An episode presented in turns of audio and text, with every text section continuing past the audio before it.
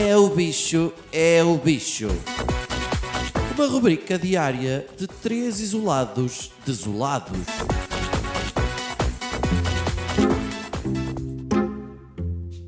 Como é que é, pessoal do bicho? Tudo em altas?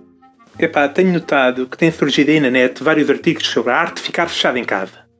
Há uns tipos que são especialistas e têm conselhos para dar. Primeiro vi jornalistas, trabalham muito a partir de casa. Depois aqueles colunistas que também têm um programa e acham que isso é trabalho e também têm conselhos para dar. Depois as coisas começaram a ficar mais repescadas. Quando se percebeu que não íamos ficar só duas semanas em casa e começaram à procura de especialistas a ficar muito tempo fechados no mesmo sítio. Uh, até agora vi um artigo de uma freira de clausura e vi outro de um astronauta. Estou à espera que a seguir saia um de um finalista do Big Brother e outro de um daqueles tipos que passou dois anos na solitária na América porque se esqueceram lá dele. Eu parece-me que esta comparação entre o que estas pessoas passaram e o que nós estamos a passar é mínima. Que eu saiba, as freiras fechadas em clausura não têm acesso ao Pornhub nem à porcaria da HBO.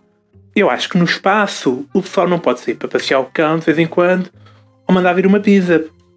Eu, infelizmente, continuo a ter que trabalhar 8 horas por dia e continuo a ter que comunicar com pessoas. É horrível, mesmo quando não quero, tenho que o fazer à distância. Isto já farta. Se me disserem que eu hoje posso levar a minha Xbox, tenho acesso ao Netflix e ao Pornhub num convento de clausura, Digam-me que eu vou já para lá, sem problema nenhum. Até aposto que num convento as freiras não saem para ir cantar à janela. Ah. Pessoal, chega destes artigos.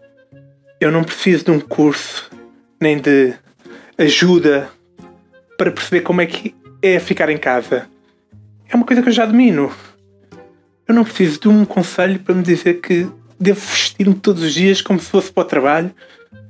Pessoal, são seis da tarde já trabalhei as minhas 8 horas e agora estou a gravar esta porcaria.